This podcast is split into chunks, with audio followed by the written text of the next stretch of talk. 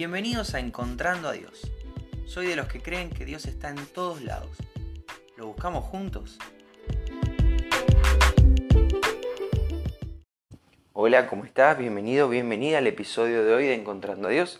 Hoy es 28 de marzo y me encuentro a Dios andando en auto. Estoy yendo al trabajo, 7 y 20 de la mañana, estoy llegando, estoy llegando a buen tiempo Tenía unos 10 minutos más y estaba unas 4 o 5 cuadras. Y mi ruta, la calle por la que vengo, se une a otra. Entonces, todos los días y por la cantidad de vehículos que hay, a esa hora, como se unen las dos calles y se vuelve una, es normal que el tráfico esté un poco lento. Entonces, tengo dos autos adelante mío que se van a incorporar y una fila de autos que en algún momento nos van a dejar pasar. La cortesía, lo que se espera, es que te cedan el paso porque vos te estás incorporando y si ellos no te lo permiten, no entras más. Entonces dependés mucho de la buena onda de la gente. A esa hora no sé cuánta buena onda hay. Pero en general no es algo que se demore demasiado. Hoy se da, se da de la siguiente manera. Eh, tengo dos autos adelante, pasa el primero y continúa uno de los que venía, pasa el segundo y continúa otro de los que venía y cuando me toca a mí, que de hecho tengo el espacio entre los autos, estoy a punto de meterme, el auto que me había dejado el espacio acelera de golpe y, ocupa el lugar que yo iba a ocupar. Entonces me bloquea el paso, por ende tengo que seguir esperando a que alguien más se, se digne a dejarme pasar. Hasta ese punto todo bien, lo normal, es normal que no todo el mundo te da el lugar, es normal que no todo el mundo cede. El, el auto que venía detrás de este me, hace señas como para que, para que pase, vio toda la situación y dice, bueno, dale, metete. Así que me, incorporo y me doy cuenta que en la parte de atrás del auto que no me dejó pasar, había un pescadito. Ese, es ese pececito que ponen los cristianos en el auto. Y digo que ponen y no que ponemos porque yo en mi auto no lo tengo. Yo no le pegué a ningún pececito. No, no sé, no, creo que queda bueno, pero no se lo he pegado, no le pego figuritas a mi auto.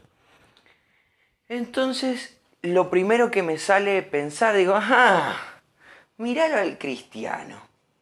Yo, cristiano, miro con mal ojo lo que esta persona delante mío hizo. Digo, míralo, cuánto ego. Y me quedo pensando en eso.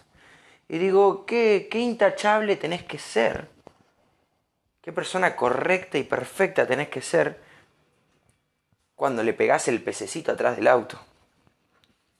Porque realmente la gente te, está viendo como un cristiano. Y, la pregunta es, ¿tu conducción refleja a Cristo?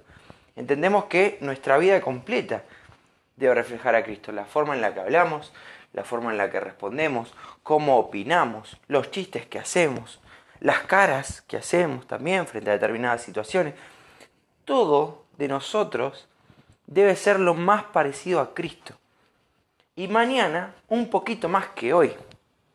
Pero, pero bueno, entonces me, empiezo a hacer esta pregunta. Digo, wow, qué, qué bárbaro eh, estar en, en, este punto donde, donde una vez que pusiste el pececito, tenés que ser más intachable. Yo no tengo el pececito y apuesto todos los días a que mi conducción sea mejor. Trato de no enojarme, trato de andar tranquilo, trato de no cerrar a nadie, de no pelearme con las motos, de no pelearme con nadie, de no chocar, de no cruzar en rojo. Porque primero no quiero provocar ningún accidente y porque tampoco y porque entiendo también que, que mi vida entera debe reflejar a Cristo. Ahora, cuando le pegás el, el, pececito, la gente ya sabe que sos cristiano. Yo solamente lo que ve la gente es un auto que conduce bien o trata de conducir bien. Pero cuando tenés el pececito atrás, sos un cristiano atrás del volante. La gente va a mirarte el doble, a ver cómo maneja el Hijo de Dios. Ay, mira el Hijo de Dios cómo cruzó en rojo. Ah, mira el Hijo de Dios cómo, cómo cerró una moto cómo casi choca una vieja. Entonces, empecé a pensar en esto, ¿no? En, el testimonio y, lo importante de, de, ser siempre, no solamente cuando la gente ya sabe que sos cristiano, sino siempre ser intachable, siempre tratar de ser perfecto, siempre tener una respuesta amigable, una linda cara, buena onda, siempre reflejar a Cristo.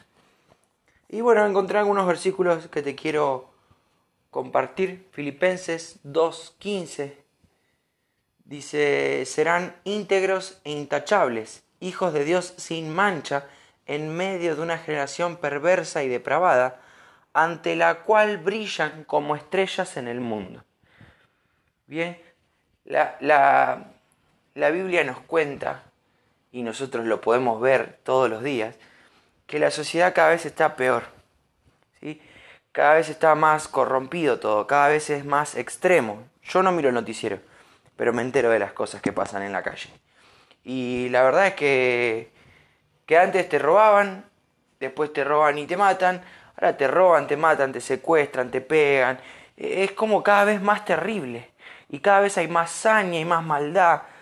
Antes el político te mentía, ahora te miente y te roba, ahora te miente, te roba y encima te empobrece. Siempre, no estoy hablando de ningún partido político en general, quiero decir, siempre la, situación va peor. Siempre todo tiende al caos, a la destrucción. Y claro, cuando todo está tan oscuro, una persona íntegra e intachable, un, hijo de Dios sin mancha, va a brillar como una estrella. O sea, es una locura la luz que vamos a reflejar, porque no es nuestra luz, es la luz de Cristo. Ahora, no es brillar para decir, mira qué genial que soy yo y mira qué malo que sos vos. Yo soy tan genial, tan bueno, mira cómo manejo, mira cómo me porto en la vida y vos sos un depravado, un corrupto, un perverso, como dice este versículo.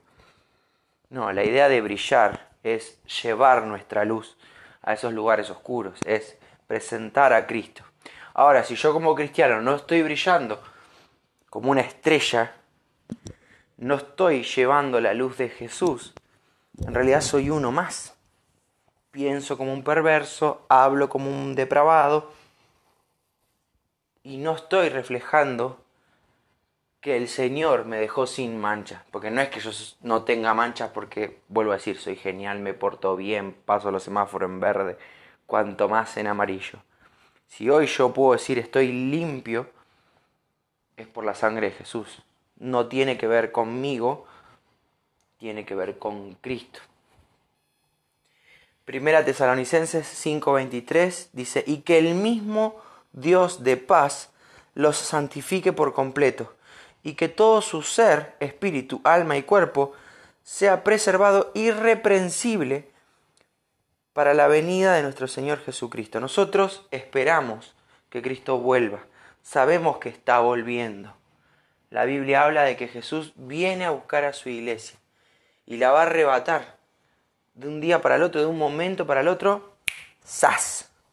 no va a haber más cristianos en la tierra, no va a haber más seguidores de Cristo, no personas que vayan a la iglesia, no personas que tengan una cruz colgada en el cuello, cristianos. Si las personas de todo corazón se arrepienten de sus pecados, entienden que Jesús es el Hijo de Dios y que solamente en Él hay salvación y esperanza y paz con Dios, esa persona va a ser sas, llevada a la eternidad va a haber oportunidad de, alcanzar la salvación después.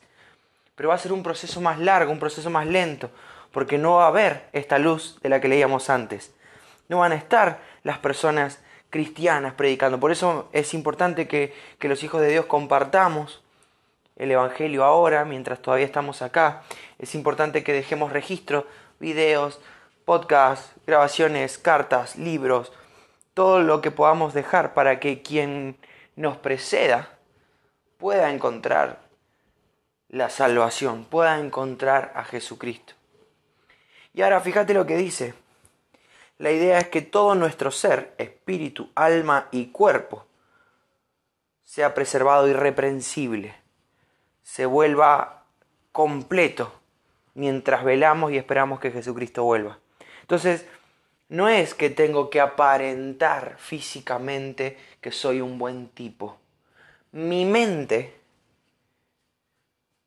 que es el alma, que es todo lo que yo soy, lo que siento, mi cuerpo, que es lo que ejecuta todo lo que yo soy y lo que siento, y mi espíritu, tienen que, que representar a Jesús acá en la tierra.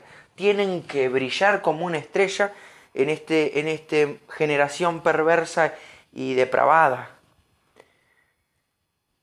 Todo lo que soy, no solamente de, de boca para afuera, mi corazón, mi interior, tiene que reflejar a Cristo, tiene que ser irreprensible. Ahora, las personas solamente ven lo que vos sos por fuera, no ven ni tu alma ni tu espíritu.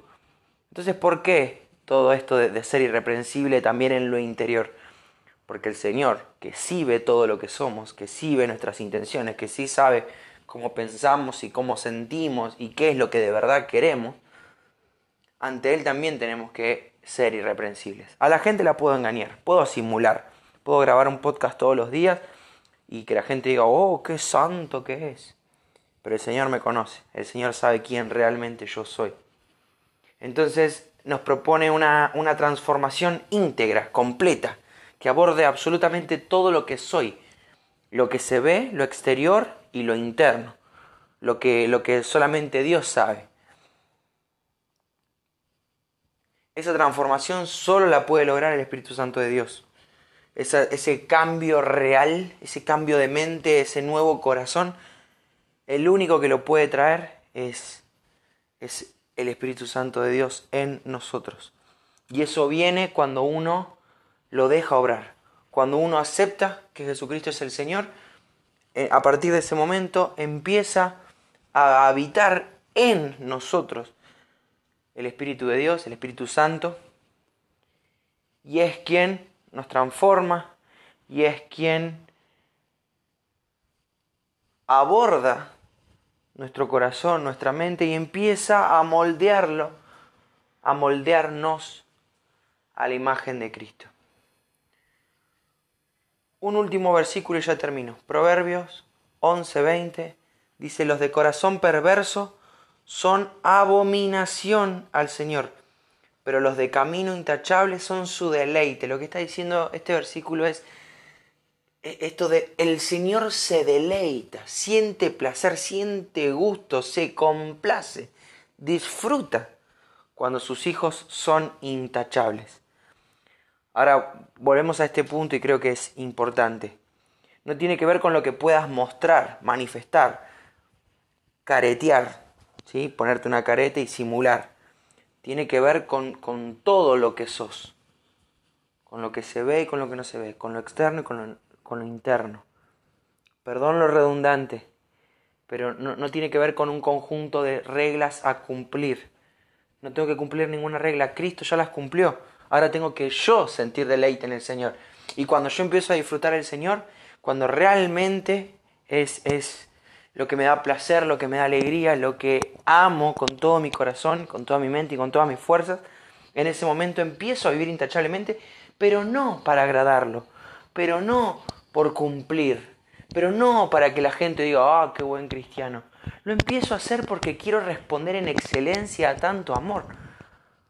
Quiero responder en excelencia al, ser más absoluto y fantástico y genial y grosso del mundo.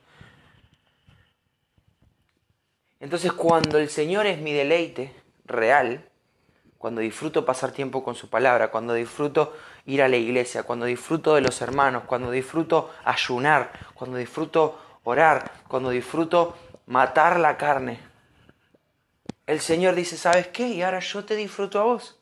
Ahora vos sos mi deleite. Ahora vos sos mi satisfacción. Porque sos intachable. Pero no tiene que ver conmigo. Tiene que ver con Cristo. Así que bueno, hoy me encuentro a Dios en un hermano, en un cristiano, que no me cede el paso. No hizo nada malo esta persona. Estaba conduciendo. No sé si no me vio o no me quiso ceder el paso. No tenía ninguna obligación de hacerlo. Pero sí me sirvió para, para disparar esta idea. Yo, con todo lo que soy, desde mi conducción hasta lo que pienso cuando estoy solo, lo que hago cuando nadie me ve, ¿refleja a Cristo? Esa es una pregunta. ¿Soy realmente intachable?